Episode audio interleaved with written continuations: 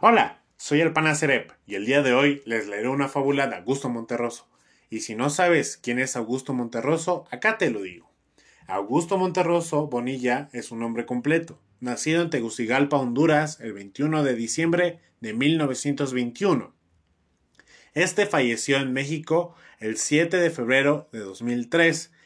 También conocido como Tito Monterroso, fue un escritor hondureño, nacionalizado guatemalteco y exiliado en México. Es considerado uno de los maestros de la minificción y de forma breve abordó temáticas complejas y fascinantes. El día de hoy te traigo una de sus minificciones, titulada El conejo y el león. Así que comencemos. Un célebre psicoanalista se encontró cierto día en medio de la selva, semi perdido, con la fuerza que da el instinto y el afán de investigación, logró fácilmente subirse a un altísimo árbol, desde el cual pudo observar a su antojo no solo la lenta puesta del sol, sino además la vida y costumbres de algunos animales, que comparó una y otra vez con la de los humanos. Al caer la tarde vio aparecer por un lado al conejo, por otro al león.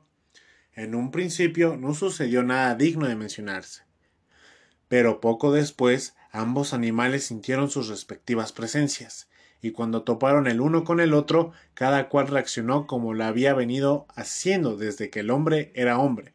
El león estremeció la selva con sus rugidos, sacudió la melena majestuosamente como era de costumbre, y hendió el aire con sus garras enormes.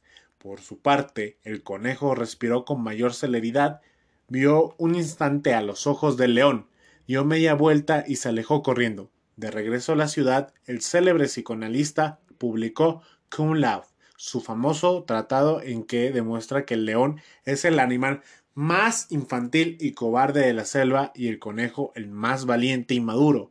El, el, león ruge y hace gestos y amenaza al universo movido por el miedo, mientras que el conejo advierte esto, conoce su propia fuerza y se retira antes de perder la paciencia y acabar con aquel ser extravagante y fuera de sí al que comprende y que después de todo no le ha hecho nada.